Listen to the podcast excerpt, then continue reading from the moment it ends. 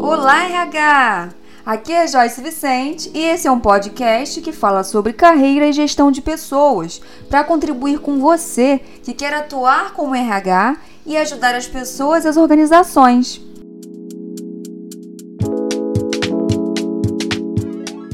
Então vamos lá falar de clima organizacional. O clima organizacional é a percepção das pessoas sobre o ambiente de trabalho. Né? Então, é o entendimento das pessoas que estão naquele ambiente de acordo com as necessidades que elas têm. Né? Então, a gente pode dizer que para a gente entender o clima, a gente tem que entender um conjunto de fatores que garante a satisfação ou insatisfação das pessoas no ambiente de trabalho. E a gente é, escuta muitas vezes que o clima é bom ou que o clima é ruim, mas tem o clima que é mediano também. Como é que é o clima naquele lugar? Ah, o clima é, mais ou menos, né? Não é, tem dias que tá bom, tem dias que não tá.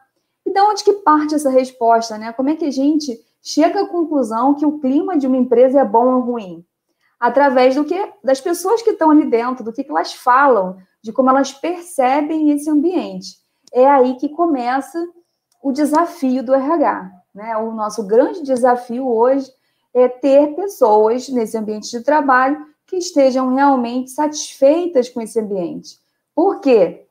Porque pesquisas mostram, né? Eu estou mostrando aqui um dado da Universidade da Califórnia, que um trabalhador feliz é, em média, 31% mais produtivo, três vezes mais criativo e vende 37% a mais em comparação com os outros. Então, para esse colaborador chegar nesse nível, ele tem que estar realmente engajado e gostando e satisfeito com o que ele faz, principalmente, mas também com o ambiente que ele trabalha, com as pessoas que ele trabalha e diversos outros fatores que para ele são importantes para ele se sentir bem ali onde ele está.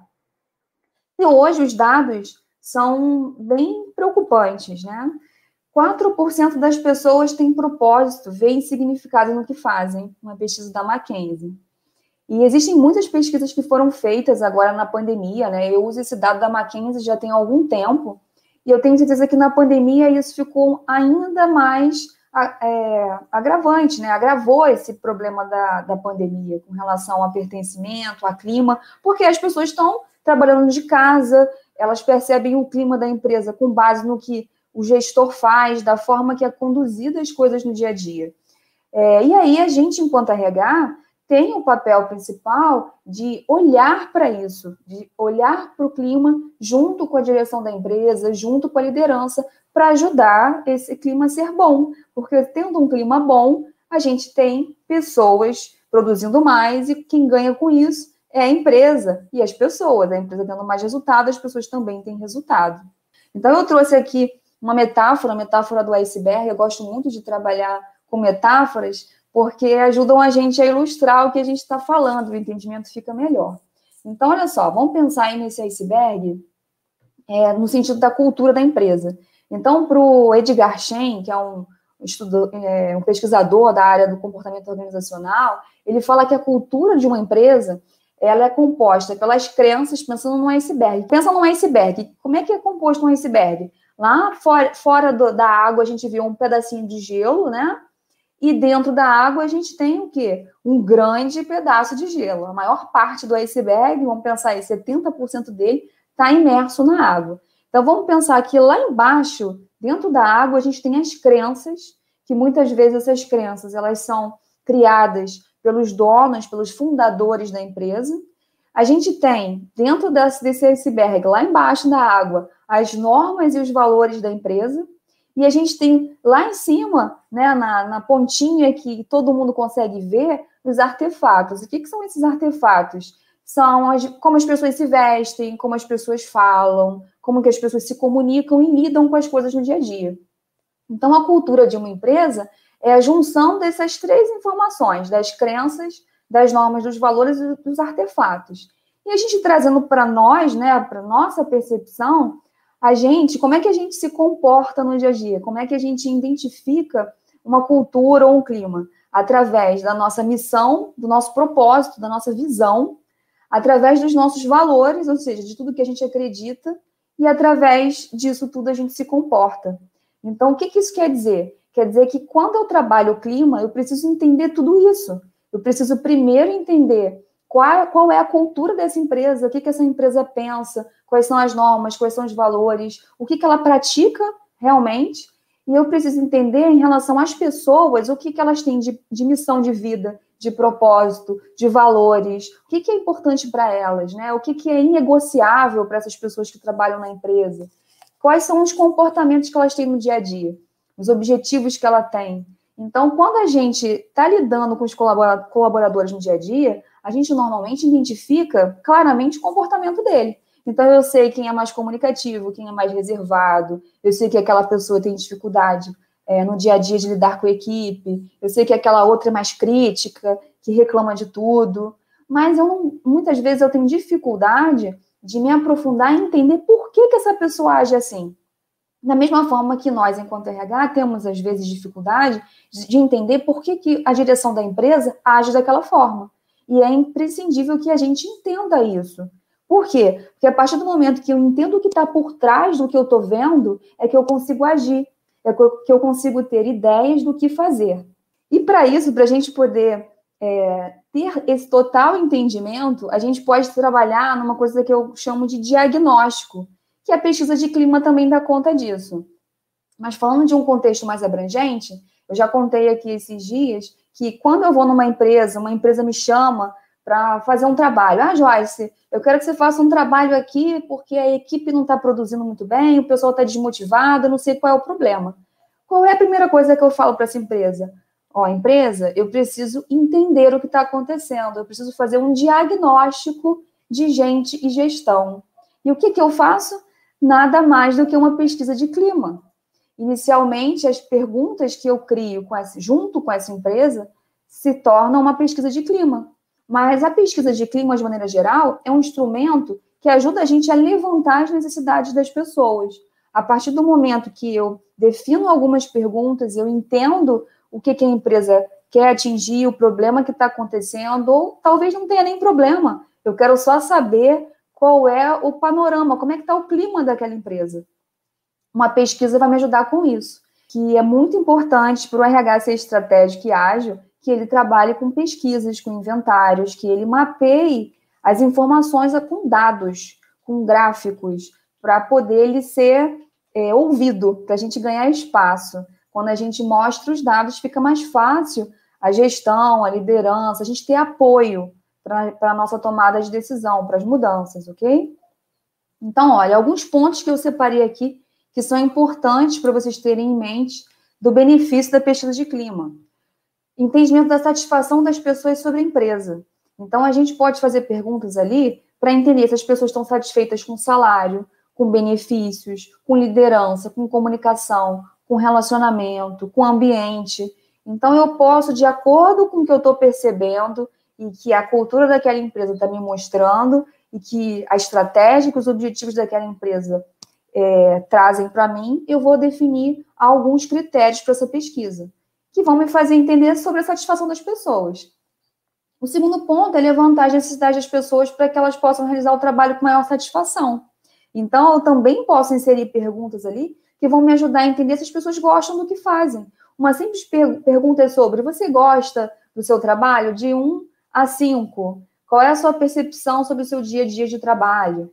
E existem várias perguntas que podem ser colocadas nesse momento. Eu consigo compreender os fatores motivacionais então a gente se, se motiva de formas diferentes, tá? O que é bom para mim pode não ser bom para você. Então a gente precisa dentro da pesquisa fazer perguntas onde eu vou compreender melhor o que, que motiva as pessoas que trabalham naquele ambiente. E aí eu vou conseguir identificar as ações que são prioritárias para trabalhar a motivação. Com o que foi respondido, eu vou conseguir claramente entender de onde partir, o que muitas vezes para o RH é muito difícil. A gente fica, às vezes, sabendo que existe um problema, ouvindo reclamação e a gente não sabe o que fazer. Ou toma ações né, e, atitudes que a gente acha que é certo e que, no final das contas, não vão dar em nada, não vão trazer o resultado que a empresa precisa. Então, a gente precisa, de fato, ouvir as pessoas e a pesquisa é um instrumento para isso. Eu vou conseguir levantar também é, necessidade de treinamento, de desenvolvimento, de endomarketing, de ações internas e vou também conseguir mapear os talentos que podem ser perdidos. Quantas vezes eu vou em empresas que me falam sobre alguma área, alguns profissionais que são muito importantes, que são imperdíveis, e quando eu aplico a pesquisa ou quando eu faço meu diagnóstico, eu escuto dessa tal pessoa que é imperdível que ela está buscando oportunidades porque ela está insatisfeita com alguma coisa. Olha aí, a minha responsabilidade de mostrar para a empresa o que, que ela pode fazer para reter essa pessoa, para não perder esse talento que é tão importante para a empresa. Tá? Então, os benefícios são inúmeros. Não sei se vocês concordam comigo. Então, o, o, ponto principal, gente, é a gente entender como organizar essa pesquisa. Tem gente que me fala, é, ah, Joyce, como que a gente vai fazer isso é, numa empresa que não me dá abertura, ou que não tem uma ferramenta, que não tem um software para fazer? Gente, vocês podem fazer pesquisa conversando com as pessoas, se for o caso. Depende muito do, do ambiente que você trabalha, da quantidade de colaboradores, isso tudo é muito variável. O que eu recomendo é que vocês não peguem nenhum formulário pronto da internet. Eu nunca vou entregar isso para vocês, nem precisam me pedir que eu vou entregar um formulário pronto para pesquisa de clima. O que eu posso sugerir são instrumentos e modelos de pesquisa de clima, porque isso tem que ser construído com vocês, porque é de acordo com a cultura da empresa, de acordo com as necessidades que você está percebendo ali. Então, normalmente, quando eu vou num cliente e preciso fazer um diagnóstico, eu defino com ele as perguntas.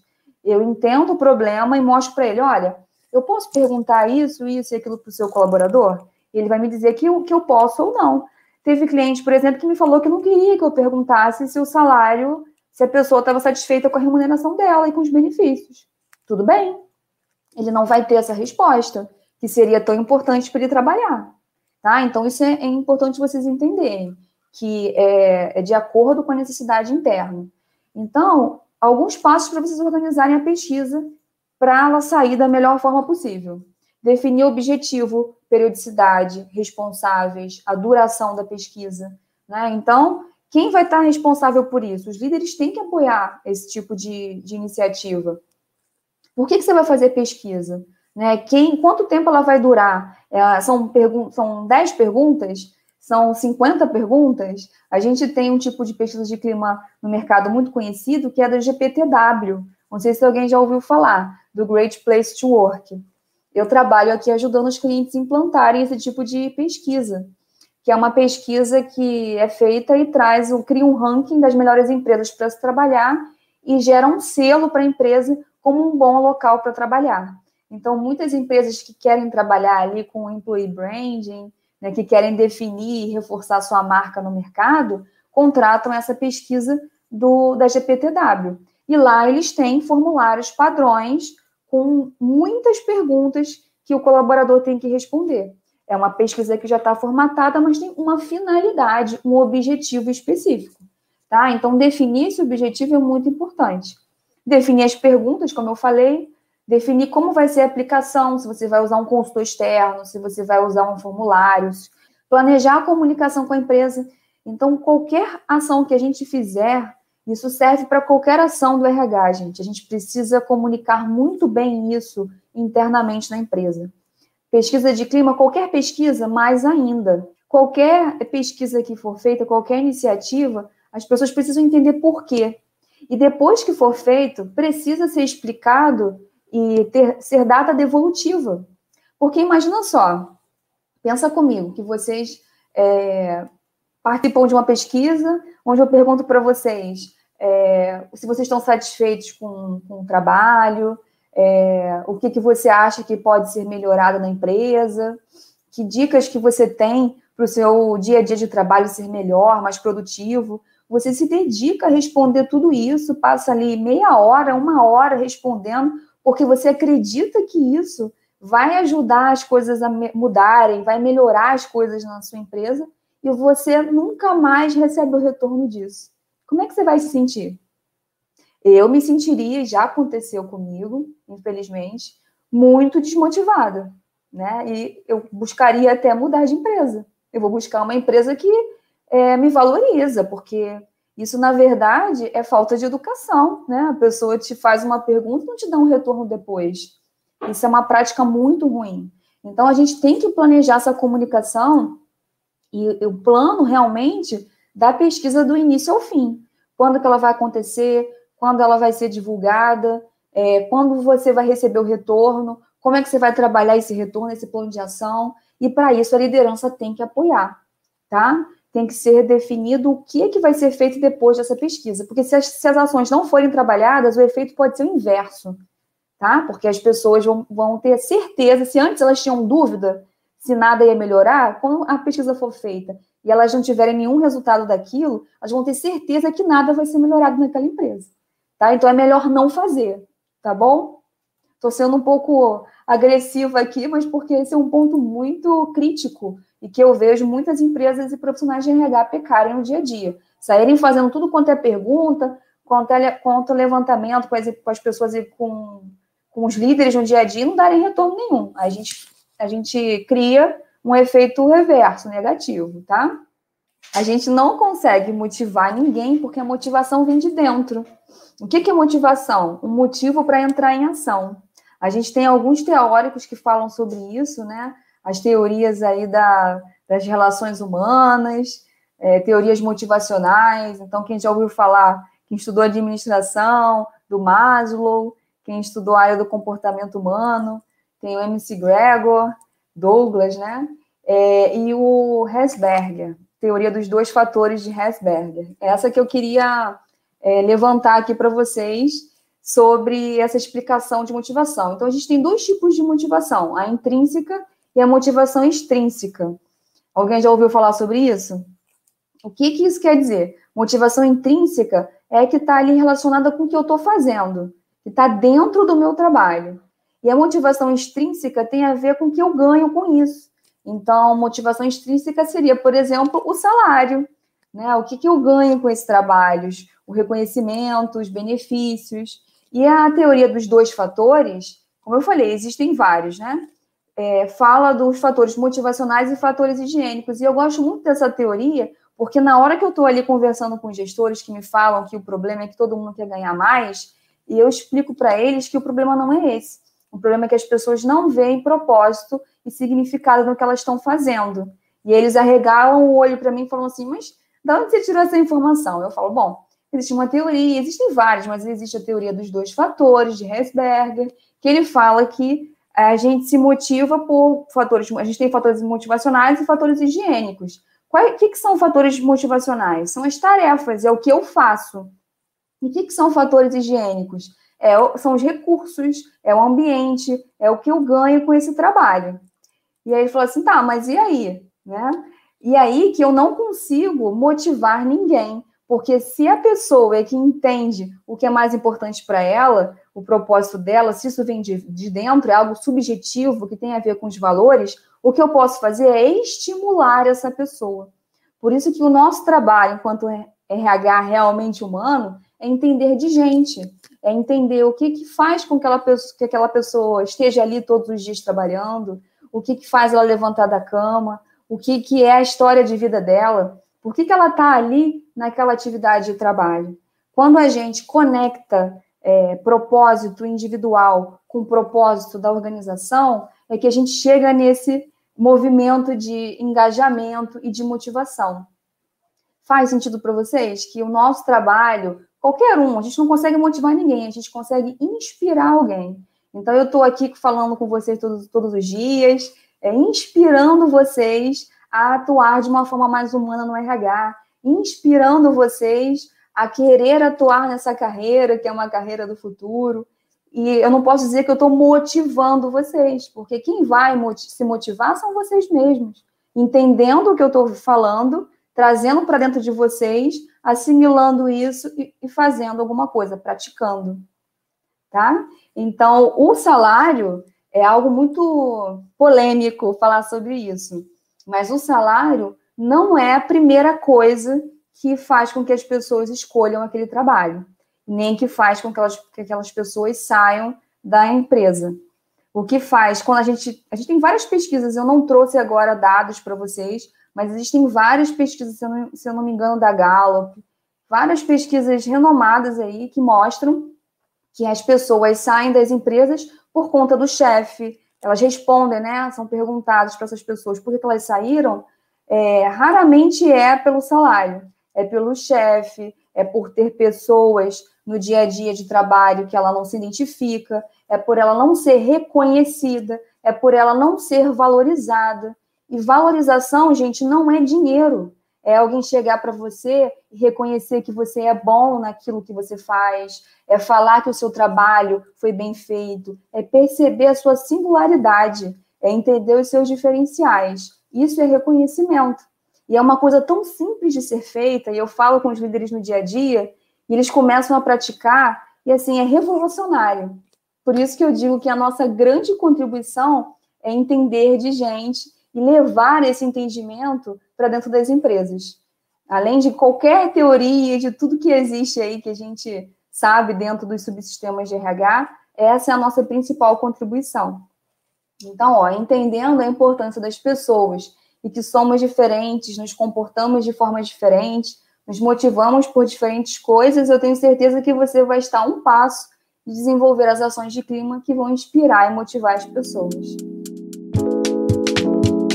Esse foi mais um episódio do RH em Movimento. E eu quero saber se você gostou. Então entra lá nas nossas redes, diz o que você achou e nos ajude a construir essa comunidade de realmente humanos que vai mudar a realidade de gestão de pessoas nas organizações.